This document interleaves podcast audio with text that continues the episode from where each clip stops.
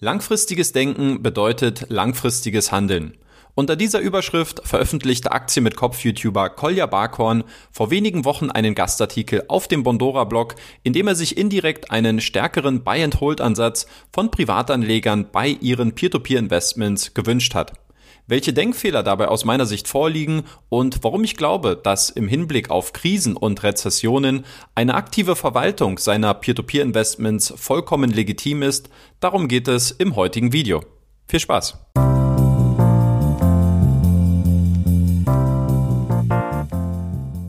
Bevor es inhaltlich losgeht, noch der Hinweis, dass es sich hierbei keinesfalls um ein Video gegen Kolja Barkon handelt. Ganz im Gegenteil, ich habe großen Respekt vor der Arbeit von Kolja, die er in den letzten Jahren für die deutsche Privatanlegerszene geleistet hat, auch wenn ich am Ende nicht immer seiner Meinung bin. Dieses Video ist also eher eine Art Meinungsbeitrag, in dem ich die unterschiedlichen Sichtweisen bezüglich aktiver und passiver Anlagestrategie bei Peer-to-Peer-Investments aufzeigen will. Tatsächlich habe ich Kolja auch angeboten, dass wir dieses Video hier gemeinsam aufnehmen und in einer Art Streitgespräch unsere Argumente austauschen. Nachdem es im letzten Jahr ein paar kleinere Sticheleien und auch einige unnötige Beleidigungen gegeben hat, hätte ich mich gefreut, wenn Kolja mein Angebot angenommen und man miteinander statt übereinander gesprochen hätte. Aber natürlich respektiere ich die Entscheidung, wenn er das nicht möchte. Schauen wir zunächst erstmal auf den Gastbeitrag von Kolja auf dem Bondora-Blog. Im Kern geht es in seinem Artikel darum, dass unser Denken und Handeln als Individuen angeblich nicht so langfristig sei, wie wir selbst immer glauben. So gäbe es auf der einen Seite eine angestrebte Version von uns, also das, was wir gerne sein würden, und auf der anderen Seite die tatsächliche Version. Als Beispiele führt er unter anderem die Ernährung an oder die tatsächliche Produktivität unserer Arbeit. Ein vom Grundsatz her legitimer Ansatz, bei dem ich ihm auch recht geben würde. Danach überträgt er das Beispiel dann auf uns als Privatanleger und verwendet als Referenz die Entscheidungen, die wir während des Ausbruchs der Pandemie getroffen haben. Eine Zeit, in der sich einige Investoren dazu entschieden haben, ihre Peer-to-Peer-Investments vorzeitig zu liquidieren. Plattformen wie Bondora machen es uns leicht zu investieren und unser Portfolio zu diversifizieren. Wir können bis zu einem gewissen Punkt fast alles automatisieren, einmal einrichten und dann vergessen. Soweit, so richtig. Allerdings kommt es manchmal zu unerwarteten Wendungen. Alles lief gut und wunderbar, bis Covid-19 auftauchte. Die Leute flüchteten nämlich aus ihren Peer-to-Peer-Anlagen. Ein Blick in die Statistiken sagt alles. Auf Facebook waren die Foren und Gruppen voller panischer Menschen, die den unvermeidlichen Untergang der gesamten Branche vorhersahen und ihre Investitionen so schnell wie möglich loswerden wollten. Und das, obwohl sie dabei enorme Verluste erlitten, da sie ihre Kredite mit großen Abschlägen auf den Sekundärmärkten verkaufen mussten. Kurze Zwischenbemerkung zu den Sekundärmarktverkäufen. Hieran merkt man aus meiner Sicht, ob man im Vorfeld seinen Anlagehorizont realistisch eingeschätzt hat. Wer hier Verluste für den Preis der Liquidität in Kauf genommen hat, der hat im Vorfeld einfach wahrscheinlich zu hoch gepokert und in zu langfristige Assets investiert. Aber weiter im Text. Das ging so weit, dass Einschränkungen für Auszahlungen verhängt werden mussten. Wir als Investoren müssen also sogar vor uns selbst geschützt werden? Ja, das ist verstörend, aber die Wahrheit. Und hierbei muss ich ganz klar widersprechen. Natürlich wurden die Auszahlungsbeschränkungen bei Go and Grow durch Reaktionen der Investoren verursacht, keine Frage. Das Problem sind allerdings nicht, wie von Collier behauptet, die Investoren, die vor sich selbst geschützt werden müssten, sondern das System an sich. Bondora hat mit Go and Grow ein Anlageprodukt entwickelt, welches Investoren in einem gewissen Rahmen maximale Liquidität verspricht. Warum sollte es Anlegern also nicht auch zustehen, genau diese Liquidität zu einem bestimmten Zeitpunkt einzufordern? Das ist die gleiche Logik, wie wenn man behauptet, dass Trade Republic den Kauf bestimmter Wertpapiere zum Schutz der Privatanleger eingeschränkt hätte. Das Problem sind hierbei doch nicht die Nutzer, die in organisierten Gruppen denen Hedgefonds eine teure Lektion erteilen wollen, sondern dass das System, in dem wir uns bewegen, nicht ausgereift ist und unvollständig funktioniert. Wenn mehr Aktien geschortet werden, als es effektiv gibt, dann liegt der Fehler im System aus meiner Sicht nicht bei den Investoren, die diese Situation für einen Denkzettel ausnutzen wollen. Ich meine, was haben wir denn gedacht? Dass Investieren immer nur eitel Sonnenschein und Regenbögen bedeutet? Wir wissen jetzt, dass das nicht so ist. Es wird immer Unsicherheiten, Risiken und ja, manchmal auch Verluste geben. Das gehört zum Investieren dazu und langfristiges Handeln bedeutet, genau diese Tatsache zu akzeptieren, sie in unsere Verhaltensweisen und Gewohnheiten zu integrieren und nicht die Flucht zu ergreifen, wenn das Risiko real zu werden droht. Ganz ehrlich, ja, Risiken und Unsicherheiten sind beim Investieren normal. Und ja, auch Verluste können natürlich dazugehören. Aber warum sollten wir diesen Umstand durch vermeintlich langfristiges Handeln einfach akzeptieren? Warum sollten wir keine Flucht ergreifen, wenn das Risiko real zu werden droht? Wenn ich im Meer einem Hai begegne, sollte ich mich dann einfach meinem Schicksal beugen und mich überspitzt gesagt damit abfinden, dass ich bald ohne Arme oder Beine weiterleben muss? Klar, die Gefahr hätte mir im Vorfeld bewusst sein können. Aber dem menschlichen Instinkt zu folgen, nämlich sich retten zu wollen, ist vollkommen normal und nicht nur emotional, sondern auch rational begründet. Genau hier liegt aus meiner Sicht auch das große Kernproblem in der Argumentation von Kolja. Er geht nämlich davon aus, dass kurzfristige Handlungen immer auch irrational sein müssen und dass es keine Möglichkeit gibt, dass man sein Investmentportfolio zum Beispiel auch aktiv managen und daher bewusst kurzfristige und gleichzeitig auch rationale Entscheidungen treffen kann. Diesen Buy and Hold, bis dass der Tod uns scheidet Ansatz, der wäre für mich nachvollziehbar, wenn man diese Strategie zum Beispiel bei einem langfristig angelegten und breit gestreutem ETF verfolgt. Aber diese Karte auch im derzeitigen Peer-to-Peer-Marktumfeld zu spielen, halte ich persönlich für sehr gefährlich. Insbesondere dann, wenn eine Rezession vor der Tür steht oder eine nicht einschätzbare Situation, wie zuletzt beim Ausbruch der Pandemie Anfang 2020. Nochmal zusammengefasst. Im Kern verstehe ich den Artikel von Kolja so, dass er für seine Peer-to-Peer-Investments ein klassisches Buy-and-Hold-Investment vorzieht, ganz im Sinne von Börsen- und Finanzexperte André Costolani, der unter anderem Folgendes gesagt haben soll. Kaufen Sie Aktien, nehmen Sie Schlaftabletten und schauen Sie die Papiere nicht mehr an. Nach vielen Jahren werden Sie sehen, Sie sind reich. Dieses Buy-and-Hold-Konzept wird zwar häufig mit der Börse und dem Aktienmarkt in Verbindung gebracht, natürlich kann diese Art der Strategie aber auch auf alle anderen Anlageklassen angewandt werden, wie zum Beispiel auch den Peer-to-Peer-Krediten.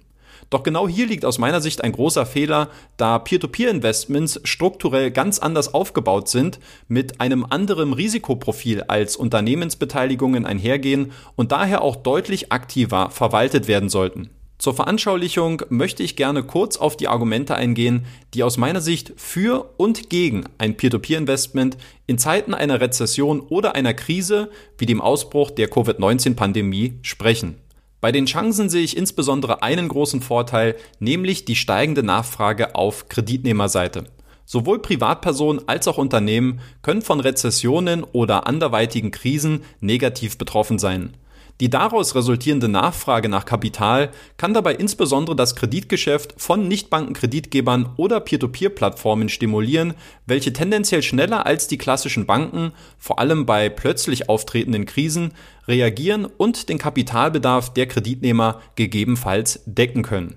Besonders spannend war für mich in diesem Zusammenhang zu beobachten, dass im Rahmen der Corona-Krise sogar Nichtbankenkreditgeber gezielt mit staatlichen oder europäischen Förderungsprogrammen ausgestattet worden sind, um diese Mittel an die in wirtschaftlich in Schieflage geratenen Unternehmen weiterzuleiten. Novity Finance zum Beispiel, ein litauischer Kreditgeber, der auch auf Debitum Network aktiv ist, hatte hierbei von einem EU-Fonds mehr als 30 Millionen Euro für die Kreditvermittlung an Unternehmen zur Verfügung gestellt bekommen.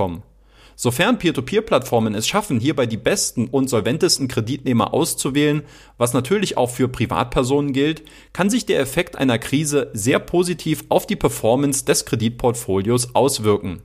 Dass das am Ende aber einfacher gesagt als getan ist, hat nicht zuletzt das Verhalten von Bondora selbst im Jahr 2020 gezeigt. Obwohl die Nachfrage der Investoren das verfügbare Kreditangebot im zweiten Halbjahr deutlich überstiegen hat, entschied sich Bondora für einen konservativeren Ansatz, der stärker auf die Qualität der einzelnen Kreditnehmer geachtet hat. Eine Entscheidung, die nicht zuletzt auch deshalb zu einer Restriktion der monatlichen Neuinvestitionen bei Bondora Go and Grow geführt hat. Auch bei anderen Peer-to-Peer-Plattformen, wie zum Beispiel Wireinvest, ist eine ähnliche Herangehensweise zu beobachten gewesen. Kommen wir nun zu den Risiken. Erstens steigende Ausfallwahrscheinlichkeit von Krediten. Rezessionen oder andere Krisen können einen massiven Einfluss auf die Performance des Kreditportfolios haben. Ein insolventer Kreditnehmer ist ein schlechter Kreditnehmer. Das gilt sowohl für die Investoren als auch für die Peer-to-Peer-Plattformen selbst. Deshalb haben viele europäische Länder im Jahr 2020 frühzeitig reagiert und vorübergehende Stundungen von Kreditschulden erlassen. Diese Maßnahmen sollten gleichermaßen die Liquidität von Unternehmen sichern oder Privatpersonen vor einer Privatinsolvenz schützen. Am 11. April 2020, also noch relativ zu Beginn der Pandemie, gab der Sparkassen- und Giroverband DSGV bekannt, dass die Sparkassen in Deutschland bereits 80.000 Zins- und Tilgungsleistungen von Kreditnehmern aussetzen mussten. Bei der Commerzbank wurden hingegen zum Stichtag 6. April 2020 bereits 1,5 Prozent des Gesamtbestandes der Verbraucherkredite gestundet. Damals prognostizierte man, dass die Menge der Anträge noch auf 10 bis 20 Prozent aller Konsumkredite ansteigen werde. Allein diese Zahlen verdeutlichen, für eines der wohlhabendsten Industrienationen der Welt, dass das Ausmaß der Pandemie seinerzeit nicht abzusehen war und dass insbesondere die Situation in den anderen europäischen Ländern, wo auch ein Großteil der kontinentaleuropäischen Peer-to-Peer-Kredite herkommen, sich wahrscheinlich noch dramatischer ausgewirkt hat. Zweitens steigendes Kreditgeberrisiko. Nachdem die Ausmaße der Corona-Pandemie immer deutlicher geworden sind, haben sich viele Investoren dazu entschieden, ihre Investitionen in Peer-to-Peer-Kredite zu pausieren und diese gegebenenfalls auch zu liquidieren. Wie dieses Verhalten zu bewerten ist, darauf will ich später nochmal zu sprechen kommen. Stattdessen zunächst ein Blick auf die Reaktionen der Kreditgeber, welche als Folge dessen mit steigenden Zinsen versucht haben, die Kapitalflucht zu stoppen. Die Liquidität sollte und musste um jeden Preis aufrechterhalten werden. Solche Maßnahmen haben für mich gezeigt, wie ernst die Situation mancherorts tatsächlich gewesen sein muss. Aber warum genau? Kreditgeber wirtschaften in der Regel mit einem extrem hohen Hebel, sprich dem Einsatz von Fremdkapital. Der Fremdkapitalhebel ermöglicht zwar eine hohe Eigenkapitalrendite, doch sobald der Geldhahn zugedreht wird und gleichzeitig die Rückzahlungen der Kreditnehmer ausbleiben, zappeln die Kreditgeber wirtschaftlich betrachtet wie Fische auf dem trockenen Boden. Dass in dieser Situation einige Anleger einen APR von über 2000 Prozent als Möglichkeit sehen, Schnäppchen einzusammeln, zeigt aus meiner Sicht, wie naiv manche das Kreditgeschäft bewerten. Auch das Fremdwährungsrisiko, bedingt durch die massive Abwertung einiger Währungen im letzten Jahr, kommt noch erschwerend für die Situation einiger Kreditgeber mit hinzu. Unter den genannten Umständen sind steigende Zinsen in der Regel kein Indikator für eine schnelle Skalierung des Kreditgeschäfts, sondern allein um die Liquidität zu sichern und um schlecht performende Kredite zu überdecken. Auch die Peer-to-Peer-Plattformen selbst, welche in manchen Fällen ebenfalls als direkte Kreditgeber agieren, sind am Ende auch nur ganz normale Wirtschaftsunternehmen, bei denen die gleichen Gesetzmäßigkeiten gelten wie bei anderen Unternehmen und in anderen Branchen auch. Zusätzlich sollte aber berücksichtigt werden, dass es sich bei den Peer-to-Peer- und Crowdfunding-Plattformen im Baltikum um größtenteils unregulierte und wenig überwachte Finanzunternehmen handelt. Klar, der Teufel liegt auch hier im Detail, sodass man jetzt wieder unterschiedliche Aspekte differenziert betrachten sollte. Wer eine Orientierung sucht, der kann sich zum Beispiel mal mein Peer-to-Peer-Kredite-Plattform-Rating für 2021 ansehen, bei dem ich 24 unterschiedliche Kriterien angewandt habe. Viertens, alternative Assets locken mit saftigen Renditen. Zu guter Letzt geht es für mich nicht nur ausschließlich um eine Weg von, sondern auch um eine Hin-zu Motivation. Persönlich bewerte ich Peer-to-Peer-Kredite aktuell als eine attraktive Alternative für Cashflow-orientierte Investoren mit einer größeren Risikotoleranz. Doch wenn ich langfristig betrachtet den Großteil meines Vermögens in Aktien investieren möchte, was spricht dagegen, den Einbruch der Kapitalmärkte zu nutzen und dafür Geld aus anderen Assets umzuverteilen? Besonders dann, wenn die Risiken im Peer-to-Peer-Sektor nicht vorhersehbar sind. In einer Krise eisenhart an seinen Peer-to-Peer-Investments und einer Buy-and-Hold-Strategie festzuhalten, ist aus meiner Sicht der falsche Weg. Ich würde sogar so weit gehen zu sagen, dass es fast schon irrational sei, so zu handeln. Auch Klaus Lehmann vom Peer-to-Peer-Kredite-Forum, der schon über ein Jahrzehnt lang in Peer-to-Peer-Kredite investiert gewesen ist, hat Anfang des letzten Jahres einen Großteil seiner Peer-to-Peer-Kredite liquidiert und auf dem Bondora-Blog darüber berichtet. Dennoch gibt es bei manchen Bloggern und YouTubern die vorherrschende Meinung, dass man um jeden Preis an seinen Peer-to-Peer-Investments festhalten sollte. Aber warum? Aus rationaler Sicht fallen mir in einem Spannungsumfeld, so wie wir es letztes Jahr erlebt haben, ehrlich gesagt nur wenige bis gar keine Argumente ein, die so ein Verhalten rational rechtfertigen würden. Denn was passiert in letzter Konsequenz? Im schlimmsten Fall verlieren wir ein paar Monate lang die Verzinsung unseres Kapitals, sichern uns im Gegenzug aber den vollen Kapitalerhalt und die Möglichkeit, unser Geld in vermeintlich lukrativere Assets wie den Aktienmarkt zu investieren. Betrachte ich nun alle Aspekte zusammen, ergeben sich aus meiner Sicht deutlich mehr Nach- als Vorteile, sich bei Krisen an einer Buy-and-Hold-Strategie festzuklammern. Welche tatsächlichen Motive hinter dieser Logik also stecken, darüber könnt ihr gerne in den Kommentaren spekulieren. Ich für meinen Teil hoffe nur, dass ich mit meinem Video einige Anleger dazu ermutigen konnte, solche Meinungsäußerungen wie von Aktien mit Kopf in Zukunft noch kritischer zu hinterfragen, bevor man womöglich mit einem Totalverlust nach einem ausgiebigen Tiefschlaf aufgewacht ist. Das soll es dann auch schon wieder gewesen sein mit dem Video für diese Woche. Wie immer, lasst mir gerne ein Like und ein Abo da, wenn ihr mich unterstützen wollt. In diesem Sinne, danke für eure Aufmerksamkeit und bis nächste Woche Sonntag. Euer Danny.